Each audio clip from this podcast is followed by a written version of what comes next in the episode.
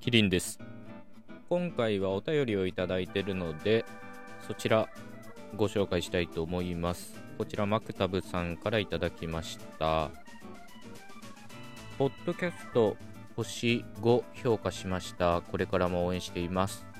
はいありがとうございます。まあ、ポッドキャストのレビューを書いていただいたりとか、まあ、結構それハードル高いので、その星の評価つけていただけるだけでも非常にありがたいので、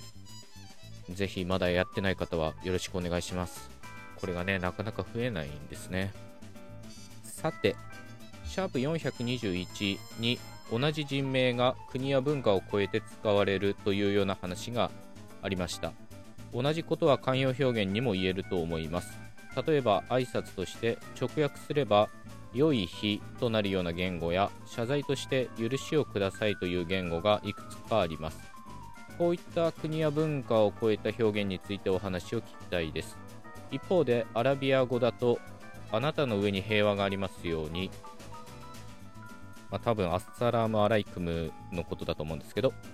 えー、日本語では早い、おはようございますの早いが挨拶となるように独特の表現も面白いですね。え、私も本でしか学べ学べないという意見に同感です。いつも文献紹介ありがとうございます。ということで、えー、マクタブさんお便りありがとうございます。まあ、ちなみにこのマクタブっていうのはアラビア語で学校とかそういった意味ですね。まあ、アラビア語でクトゥブっていう K と T と B で書くようなシーンは書く行為とか書くみたいな意味なんですよね。で、マクタブにもそういった意味が含まれているし、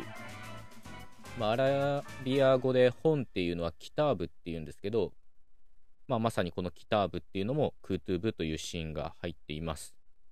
このキターブっていうのはスワヒリ語にも借用されてて、そっちはそっちで面白いんですけど、まあ、アラビア語の話は関連トークを聞いていただくとして、シャープ421の話は、えー、例えば、ピーターとか、ペーターとか、ピョートルとか、こういった名前は全部、聖書に出てくるペテロに由来してて、まあ、早い話が言語は違っても、その元となった由来というか語源っていうのが同じっていう話でしたね。で、お便りにある慣用表現のは、こういった人名の話と同じなのかなとちょっと思います。今言ったように、キリスト教圏の人名っていうのは、同じ語源の名前が各言語で見られるっていう話だったんですけど、挨拶表現みたいなものは語源は違うけど直訳してみれば意味が同じになるっていうことなので、まあ、ちょっと当てはまんないんじゃないかなと個人的には思います。まあ、もちろん挨拶表現で語源が同じものもあるんですよね。英語のサンキューのサンクとドイツ語のダンケシェンのダンケっていうのは語源が一緒なので、まあ、こういった場合はペテロからピーターとペーターが派生してるっていうのと並行的に考えられると思うんですけど、まあ、いずれにせよ、似たような表現が挨拶や慣用表現として定着しているっていうのは面白いことですよね。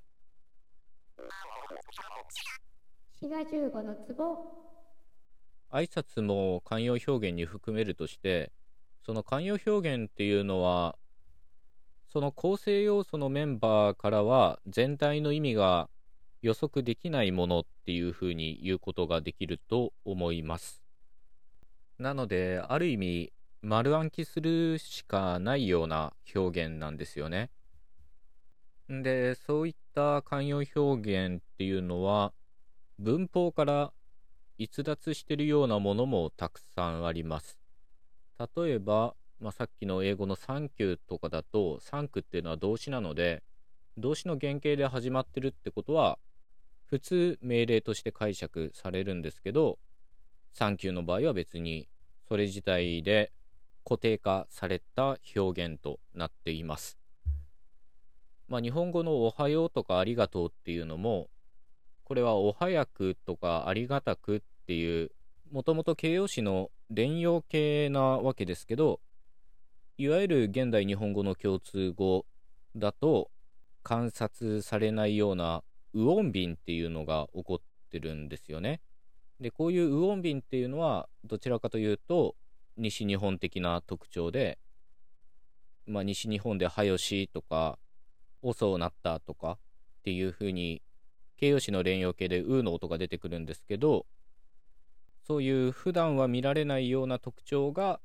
まあ、慣用表現では出てくるっていうことはよくあることです。で、僕個人としては、そういう挨拶表現の由来とか語源みたいなのは結構どうでもよくて、おはようっていうのが早いの連用形、しかも西日本の方言に由来してるみたいな事実は確かにありますけど、まあそれが朝の挨拶として機能してるんだったら、まあそれはそれでおしまいなんですよね。歴史は歴史、それはそれとして、その言語形式っていうのが一つの言語という体系の中でどういう位置を占めてるかっていうかね、機能してるかっていう方が、うん、まあ、僕個人としては興味のあることなんですよね。で、確かに語源を見るのはいろんなことが分かって面白いんですけど、それって話者にとっては結構どうでもいいことなんですよね。ありがとうっていうのは、ありがたしから来てるわけですけど、まあ、あることが難しいっていうことですよね。で、そのことを話者はどれだけ意識してるかっていうと、ほぼ意識していないと思います。ただ、お礼を伝えるという機能しか、ありがとうっていうのは持っていないってことですよね。まあでも雑学的な意味では、そういう挨拶とか慣用表現の由来っていうのを知るのも面白いと思います。滋賀15の壺さっきもちょろっと言ったように、慣用表現っていうのは丸暗記するしかないようなものなんですよね。その構成メンバーからは全体の意味っていうのが予測できないので、まあ単純な足し算にはなってないということです。例えば、骨が折れるっていう慣用表現は、もちろん比喩が元になってるわけですけど、骨が折れる全体で大変だみたいな意味になってるわけですよね。だから、就職要素を付け足して、骨がバキバキに折れるとか、骨が真っ二つに折れるとか、小指の骨が折れるっていう言い方は、その寛容的な意味では、大変だっていう意味では使えませんよね。なので、寛容表現っていうのは、ある意味で融通が利かない言語表現と言えるかもしれません。まあだからこそ丸暗記するしかないんですけど、一方で慣用表現っていうのは言語の柔軟性っていうのをよく表してると思うんですよね。骨が折れるっていうのが文字通りの意味以上のものを表してるっていう点では言語の柔軟性とか創造性っていうものをよく反映してるんじゃないかなとも思いますね。冒頭のマクタブさんのお便りにもあったようにそういう慣用表現みたいなものを各言語で比べてみても面白いかもしれません。当然ね、そこには文化的な、社会的な要因っていうのももちろん絡んでいると思います。日本語の湯水のごとく使うみたいなのは、まあ日本語だからこそ成立する表現でしょうね、おそらくね。というわけで最後まで聞いてくださってありがとうございました。また次回のトークでお会いいたしましょう。お相手は滋賀15でした。またね